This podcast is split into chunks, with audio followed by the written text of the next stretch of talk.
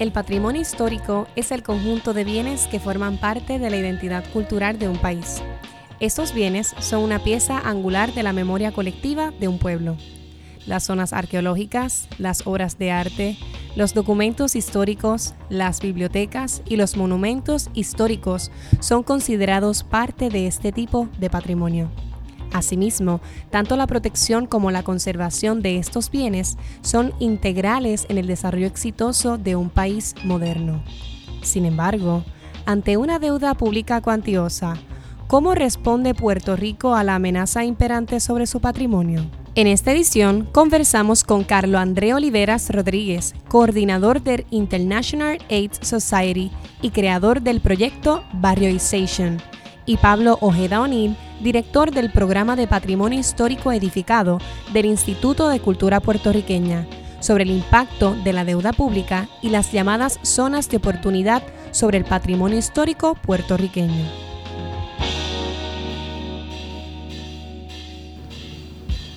Saludos, bienvenidos y bienvenidas a esta segunda edición de la segunda temporada de En Sesión. Mi nombre es Carla Margarita Pérez Meléndez, editora asociada de la revista jurídica de la Universidad de Puerto Rico, volumen 89, y me acompaña José David Díaz Cabán, también el editor asociado de la revista jurídica. Saludos Carla y saludos a todos los que nos escuchan, saludos a los compañeros presentes y a los invitados por tomarse por tomarse su tiempo y estar aquí. En esta edición contamos con la presencia del arquitecto Pablo Ojeda O'Neill, director del programa del Patrimonio Histórico, edificado del Instituto, del Instituto de Cultura Puertorriqueña. Bienvenido. ¿Qué tal? ¿Cómo están? Hola. Hola, muchas gracias, un placer. También nos acompaña Carlos Andrés Oliveras Rodríguez, coordinador del International AIDS Society y creador de la iniciativa Barrioization. Bienvenido. Gracias, gracias. Pues ahora vamos a comenzar con las preguntas y la primera pregunta va dirigida hacia el señor Pablo Ojeda y queremos comenzar, ¿qué se considera patrimonio histórico? Eso es como preguntar, ¿verdad? Este, es bien difícil.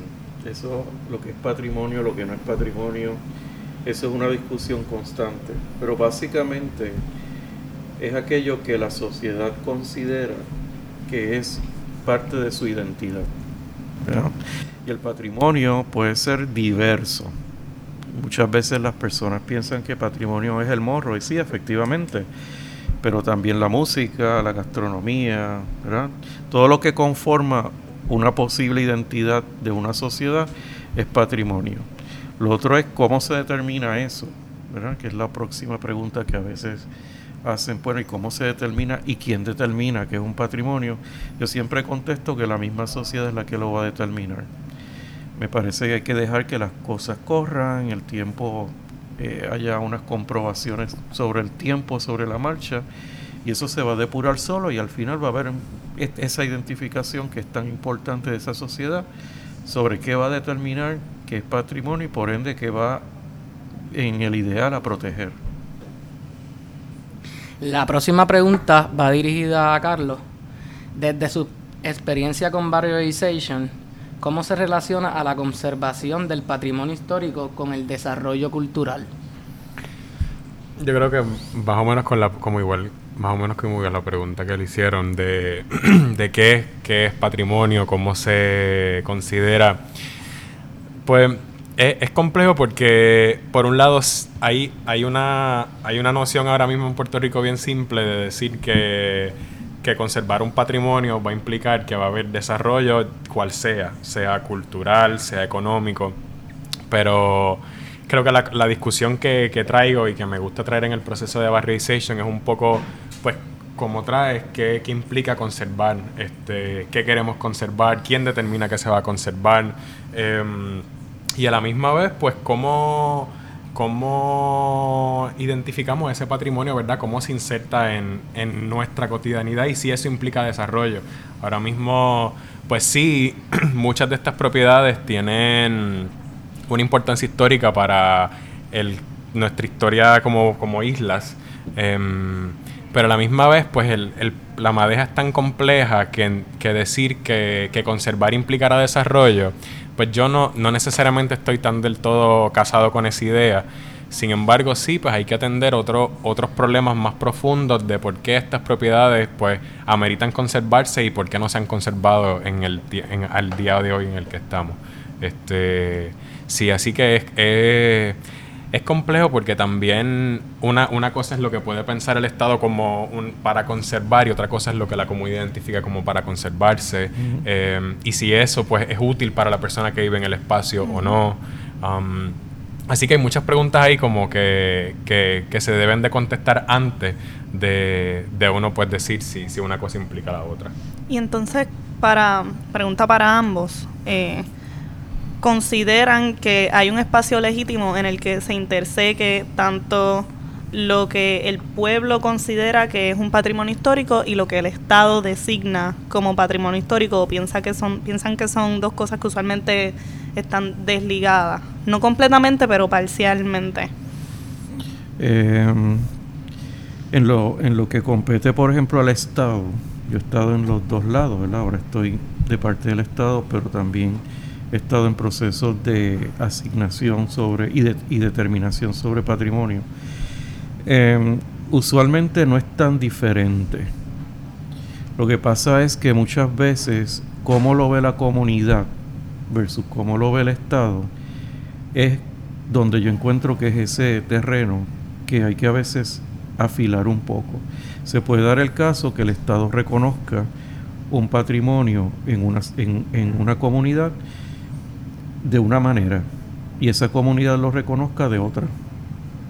O si solamente, que es algo que, entiendo hay que irnos eh, alejando de la idea de que patrimonio es un edificio sí, es, es un contenedor, pero realmente es una vida social, ¿verdad? O de una familia, o de familias, o de un bloque, o de una ciudad, que se lleva a cabo con el patrimonio de fondo. Así que muchas veces nosotros evaluamos lo que es patrimonio o algo que podría ser patrimonio desde el punto de vista qué pasa ahí, qué pasó allí. O si es puramente arquitectura, que es una joyita, dice, mira, eso es todo. El, edificado es patrimonio. Así que eh, no creo que esté tan fuera de lugar lo que la comunidad podría percibir como patrimonio de, de lo que el Estado.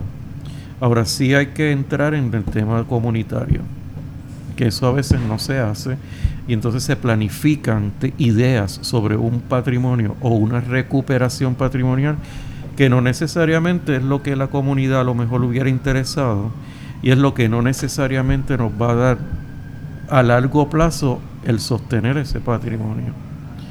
Si puedo traer una idea, unos ejemplos, ¿verdad? Hubo el gran proyecto Ponce en Marcha, que eso fue un antes y un después, eso nunca se había dado en Puerto Rico, coger toda una ciudad y repararle desde las calles, hacer infraestructura, las casas, pintarlas y demás. Eso estuvo muy bien. El tema es que paralelo no hubo un desarrollo económico, hubo una fibra económica para soportar eso. Y luego de ahí se escogió una serie de pueblos que se pintaron las plazas, se arreglaron las plazas públicas, quedaron muy bien. Pero entonces, ¿dónde está la economía del pueblo? A, lo mejor hubiera sido más eh, preferible una mezcla entre unas iniciativas comunitarias con el patrimonio, aunque el patrimonio no hubiera quedado de punta en blanco. Sí, hay algo, hay algo ahora que trae, que trae Ponce en marcha también, que a mí me parece bien curioso de ejemplos como ese, y es que son como ejemplos bien claros de cómo no necesariamente va a redundar en el desarrollo que esa mejora esperaba. Em, parte de, la, de lo que trabajo en, el, en Barrization, ¿verdad? Es un poco ir a esos archivos eh, del desarrollo urbano que ha tenido el país y que ha tenido las islas de Puerto Rico en, en quizás la historia reciente y ver pues qué, se pensó en el 70 sobre qué, qué significaba el pueblo y qué significaba el barrio y el patrimonio y cómo eso ha evolucionado a través de, de la historia reciente. Y, y curiosamente en el caso de Manatí, desde el 70 que se llevaba hablando de la ciudad, de la reorganización del espacio urbano, de las amenazas que tenían intervenciones eh, como el desarrollo de la autopista del norte, de la 22, o lo que se implicaba al mover economías que antes eran regionales a economías que sirvieran a la zona metropolitana, pues eso hace que, que, haya un desmonte, ¿verdad?, de, de las estructuras que, que permitían que estos barrios tuvieran vida o que estos pueblos tuvieran un desarrollo económico que mantuviera al espacio sustentable, de manera sustentable, a crear que entonces ese espacio se transformara en un espacio dormitorio para San Juan. Em, y, y, en ese proceso, pues mucha, mucha, mucho pensamiento, ¿verdad? Se ha ido dando desde el 70 hasta ahora sobre qué es el rescate urbano o cómo podemos rescatar el pueblo o una también una noción bien romántica de lo que una ciudad implica. Em, cuando la necesidad que se promovía para los puertorriqueños y las puertorriqueñas era el carro y la casa unifamiliar que necesitaba un estacionamiento. Em, y eso pues ahora, ¿verdad? Es, curioso mirarlo desde lo que en ese momento era considerado el futuro, porque tuve em, documentos que te decían la casa se iba a quedar así, esto era lo que iba a pasar, la criminalidad, el abandono, y, todos esos pronósticos ya existían hace 30, 40 años. Eh, sin embargo, los puntos que, que, estas mismas personas identificaron como los, lo que nos iba a traer a donde estamos, eh, pues ya eso estaba con nombre y apellido y pues eso simplemente pues se dio de larga. Así que pues se construyeron plazas públicas nuevas, se soterraron estacionamientos, se tumbaron edificios, se crearon eh, otros estacionamientos, pero nunca se atendió o nunca hubo un, un valor real a cómo los puertorriqueños y las puertorriqueñas pensamos el espacio. Eh, o cómo queremos vivir o cómo nos ubicamos en el territorio. Y, y eso tiene pues todas estas estructuras que también pues son el patrimonio edificado, y, pero también son los riachuelos o la quebrada que pasaba por ahí que ya no pasa. Em, y ese cambio, al, al estar el, el, patrimonio ahí, pues eso se va también con los panchos si lo otro eh, no tuvo, no hizo sentido. Así que sí, es, es curioso porque la yo siento que también las comunidades siempre vamos a responder a nuestra necesidad inmediata de sobrevivir, que es lo que vamos haciendo aquí en Puerto Rico. Entonces, em, las comunidades que se organizan para proteger, pues son comunidades que priorizan dentro de todas las otras problemáticas que tienen que atender, pues priorizan que ese espacio para ellas es importante. Y, y eso es una de las cosas, ¿verdad?, que, que, hay que, como que se tiene que seguir trabajando para ver si, si conservamos un poco de lo que queda. Pablo, ¿cómo se da la conservación del patrimonio histórico en Puerto Rico y cómo es el proceso? ¿Cuáles son los fondos que recibe el Instituto de Cultura, etcétera? Bueno, eh, hay varios procesos que corren o paralelos o uno tras el otro. Se van eh, seleccionando, se hace un inventario, vamos a ir desde de lo básico, se hace un inventario, si es un lugar urbano, se hace un inventario de qué hay ahí, se catalogan esas estructuras. Si ese cúmulo de estructuras llega a tener una imagen propia que pudiera declararse entonces una zona, ¿verdad? Que hay una homogeneidad, que eh, no se ha perdido el, efecto urbanístico de esa ciudad, ahí entonces se habla más de zonas. Y pero aún dentro de la zona, por ejemplo, el Bio San Juan o Ponce o Guayama, no todo es patrimonial, pero sin embargo llamamos a esas estructuras que no son patrimoniales que contribuyen, porque a lo mejor no tienen los estilos del siglo XIX o principio del XX, lo hicieron en los 40, pero resulta que tienen buenas proporciones, tienen respeto por los vecinos y entonces ayudan ¿verdad? a completar, por ejemplo, una fachada urbana. Pues entonces están las nominaciones y declaraciones ya de ciudad como eh, zona histórica o aquellas, aquellas ciudades, y me refiero primero a, a centros urbanos, que tienen su plaza, su iglesia, su alcaldía y unas manzanas, unas cuadras alrededor de eso, que por ley son las que son protegidas obligatoriamente por el Instituto de Cultura. Eso es para tratar de mantener por lo menos lo que es el espacio público fundacional, porque nuestras plazas son los espacios fundacionales de nuestros pueblos, porque no solamente hoy en día hay, hay plazas y hay casas, es que puede haber arqueología. Entonces, se trata de proteger eso ya como un, módulo, una unidad dentro de un espacio urbano que en el futuro podría expandirse. Luego están ciudades que han sufrido muchísimo deterioro, demoliciones, etcétera, y no encontramos esa cohesividad y entonces nos vamos ya a las estructuras que sí deben conservarse. Es curioso que en el proceso la comunidad entra porque hay vistas públicas, entra el municipio, entran las asociaciones de cultura eh, y personas este, en su carácter individual a opinar sobre esto. Y es ahí donde está lo interesante porque muchas veces se tiende a pensar pues que uno va a delimitar esta zona porque es la zona que más claro está, pero entonces empiezan a ver estas discusiones de barrios periferales que, que no son tan obvios o lugares que ocurrieron temas importantes y que para la comunidad a veces son más importantes que un mismo edificio. Así que se abre toda esa gama de situación. ¿Cuánto dinero? Creo que hubo ese, esa pregunta. Este, bueno, hace muchísimos años había, ahora no hay. Como dato general, eh, que es la realidad, el tema del, del, recorte de presupuesto en lo que yo represento el Instituto de Cultura se le ha cortado el 95% del presupuesto.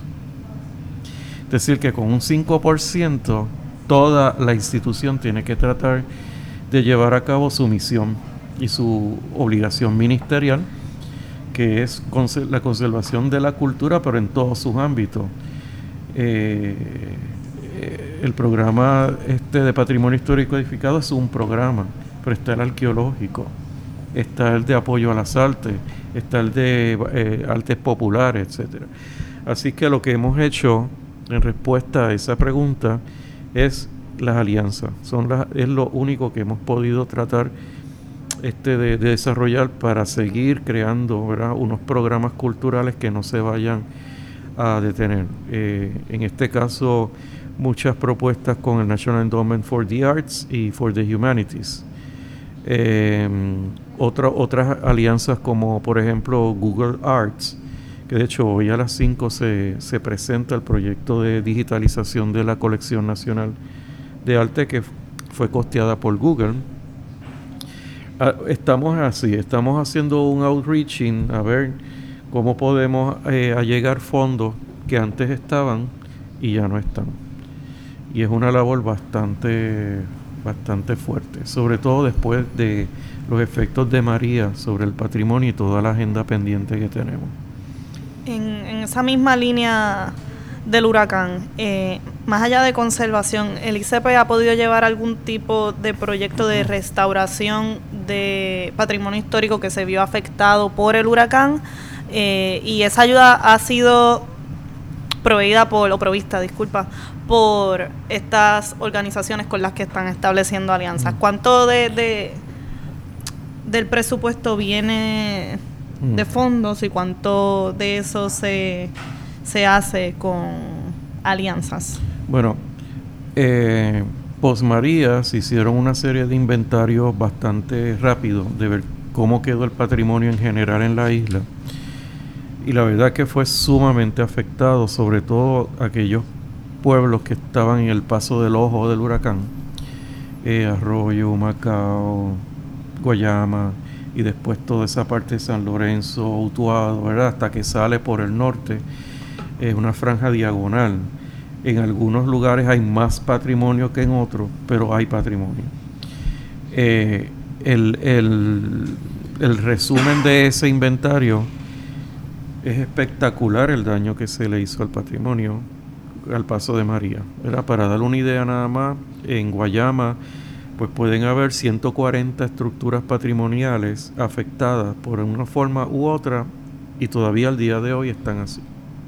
Es decir, que el ir a, socorrer el patrimonio, que puede ser algo lógico, no está eh, equiparado con los recursos económicos con que contamos. Sobre todo, por ejemplo, que uno piensa, bueno, pues FEMA está supuestamente con todos estos proyectos, del cual no se ha soltado ni un céntimo todavía, pero es que es más complejo que eso, porque cuando vienen personal de Estados Unidos, a evaluarte una casa de madera en Guayama, no ve nada. por lo tanto no dan eh, dinero. Y entonces algo que estaba, que había mencionado con el invitado aquí, compañero de Manatí, ¿verdad? Antes de entrar, y es la demografía. No podemos pasar por alto la demografía. ¿Qué pasó con nuestros pueblos? ¿Quiénes son los dueños actuales del patrimonio? En términos demográficos, la edad es sobre 70 años, la edad promedio. O sea, no estamos hablando de una demografía que está en chicos como ustedes, ¿verdad? Que, uh, que tienen toda la energía, sino son personas que en su momento tuvieron una capacidad económica, incluso en su momento eran las grandes familias de los pueblos, que se cambió una economía agraria a una industrial, se quedaron atrás por eso mismo y las casonas y todo ese patrimonio queda congelado en tiempo y espacio. Se sobrevive un tiempo, fallecen los padres, ¿no? El, tope de, los jerarcas de la familia y empieza entonces el largo proceso de sucesiones eh, y, intereses distintos de las sucesiones. Hay que decir que usualmente el patrimonio queda en sitios prime urbanos. No hay patrimonio que a alguien no le interese tumbar y hacer algo nuevo, porque queda en lugares prime de las zonas urbanas frente a la plaza, en las calles comerciales principales, etcétera. Pues es una es, bastante fuerte esas discusiones entre una asociación que algunos quieren un dinero, otros no, vamos a conservar y, y con eso nos hemos topado. Es decir, que el patrimonio ahora mismo está en, en crisis, tengo que decir. Eh, la falta de recursos, de nuestra agencia, pero la falta de recursos en general de quien es dueño del patrimonio. Eh, ¿Qué nosotros hemos hecho? ¿Qué respuesta le hemos dado a eso? Porque no, no, nos podemos quedar con los brazos cruzados y decir, bueno, pues, pues no hacemos nada, ¿verdad? Estamos, este, hemos, hemos eh, llevado a cabo varios, varios temas como organizar grupos interesados y voluntariados en ciertos patrimonios. Por ejemplo, el Instituto de Cultura le pertenecen cerca de 40 edificios patrimoniales en todo Puerto Rico. El instituto es dueño de esos edificios. Pues hemos ido poco a poco creando grupos de voluntariado por patrimonio para entonces atacar los problemas que tiene ese patrimonio. Lo hacemos con alianza con esos grupos de voluntarios, filmando unos memorandos de entendimiento eh, tenemos uno corriendo hace tiempo, que es el Fortín de San Jerónimo, donde hay un grupo de, voluntarios ahí, que ellos se encargan de, todo lo que se requiere en el mantenimiento del, edificio. Nosotros, como Instituto de Cultura y Dueños, damos todo el respaldo técnico. Entrenamos, capacitamos a las personas para que aprendan a empañetar históricamente, que hagan todo de la manera correcta y ellos levantan fondos, por ejemplo, en este caso con las visitas turísticas y actividades que se hacen dentro del monumento para tener un fondo total para reinvertirlo ahí. Eso es un esquema que nos ha ido dando bastante juego en lo que a lo que se refiere a nuestras propiedades. Propiedades que no son del Estado en sentido patrimonial, organizamos lo mismo. Nosotros tenemos una red de centros culturales que el Instituto de Cultura desde su fundación en los años 50 estableció en cada ciudad. No todas las ciudades tienen uno, pero quedan muchos de ellos. Y los usamos como centros administrativos, operacionales, para iniciativas comunales, comunitarias, para bregar con los patrimonios de distintos sitios. Hay un programa que hemos llamado El Patrimonio en tus manos, que tiene dos, dos vertientes. Una, que haya un grupo de esa comunidad que se haga cargo del patrimonio usando el centro cultural de centro operacional y el instituto como objeto de, eh, eh, técnico, de respaldo técnico y demás. Y dos, una manera de generar unas, unas ciertas actividades económicas que vayan con eso y que resulte y redunde en, una sostenibilidad. Porque no podemos restaurar algo que después hay que mantenerlo todos, todos los años, ¿verdad? Así que estamos en ese programa. Eh, tenemos varios proyectos pilotos ahora mismo corriendo. Eh, por ejemplo, Casa del Hermes en Vieques, la iglesia de Loíza Aldea, la Hacienda Los Torres en Lares, y así sucesivamente se han ido acercando grupos que, que están interesados en hacer eso. Y lo otro, educación. La capacitación es bien importante porque muchas veces un dueño quiere restaurar su casa, pero no sabe cómo hacerlo, qué materiales usar, qué técnica usar, qué mano de obra especializada se requiere. Pues nosotros lo que hacemos es que organizamos esos talleres de capacitación dependiendo el carácter de ese inmueble, porque puede ser en madera, en mampostería, puede tener vitrales, puede tener, pues de acuerdo a lo que vamos a hacer, capacitamos. Estamos tratando de, de interesar a las escuelas vocacionales, las pocas que quedan a lo largo de la isla, de que incluyan dentro de sus currículos estas materias, de manera que también podamos crear ¿verdad? una base de, de mano de obra diestra. Así que estamos tratando ¿verdad? de hacerlo, es mucho, es, es, el volumen es grande, pero hay una cosa curiosa también, y yo creo que al principio comenzamos con eso, que es patrimonio para el Estado o para la comunidad. Cuando nosotros vamos a un lugar y queremos que se nos unan al proyecto de Patrimonio en tus manos, lo primero que hacemos con el Centro Cultural es dar un recorrido por el pueblo y empezar a preguntarle a las personas que entienden que ustedes salvarían de todo esto que hemos visto como patrimonio. Y puede sorprenderle a uno, porque a lo mejor uno dice, yo quisiera aquella casa, aquella es la que debe ser. Pues no, sorprende. ¿Y por, por qué? Porque los eventos sociales pesan mucho. Pues yo me voy por el que ellos deciden, no por el que yo digo, no, pero esta que tiene las columnas más bonitas. No. Eh, hicimos un recorrido este, en verano como parte del Festival Cultural en Vieques un recorrido por Isabel II. No sé si han ido a Vieques, Isabel II. Y nos decían, pero es que sí, hay una que otra casa, pero no, no, no vemos cómo puedes pensar que Isabel II es un poblado patrimonial. Y bueno, pues está bien, pero vamos a reunirnos en la plaza, citamos a la gente, se aparecieron como 70 personas Hicimos el recorrido, pudimos hablar de antemano con algunos dueños de propiedades para ver los interiores. Y al final yo saco el plano que tengo en el Instituto de Cultura marcando casi un 70% de Isabel II es patrimonial. Wow.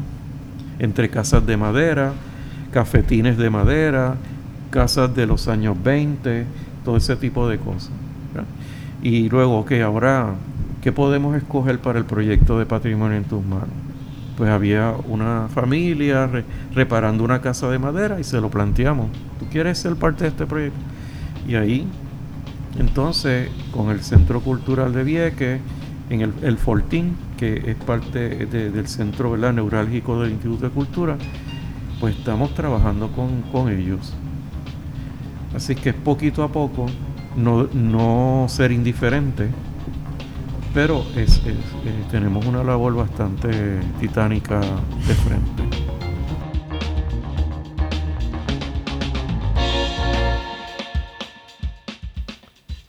Los retos que presenta la situación actual del país son innumerables. Repensar nuestro rol y nuestras responsabilidades sociales determinará la memoria colectiva que preservemos. ¿Cómo protegemos nuestro patrimonio ante la crisis? ¿Qué rol juegan tanto el gobierno como las comunidades en la restauración y protección del patrimonio? ¿Cómo se ve el futuro del patrimonio en Puerto Rico? En la segunda parte de este episodio exploramos estas interrogantes e intentaremos arrojar luz sobre posibles respuestas.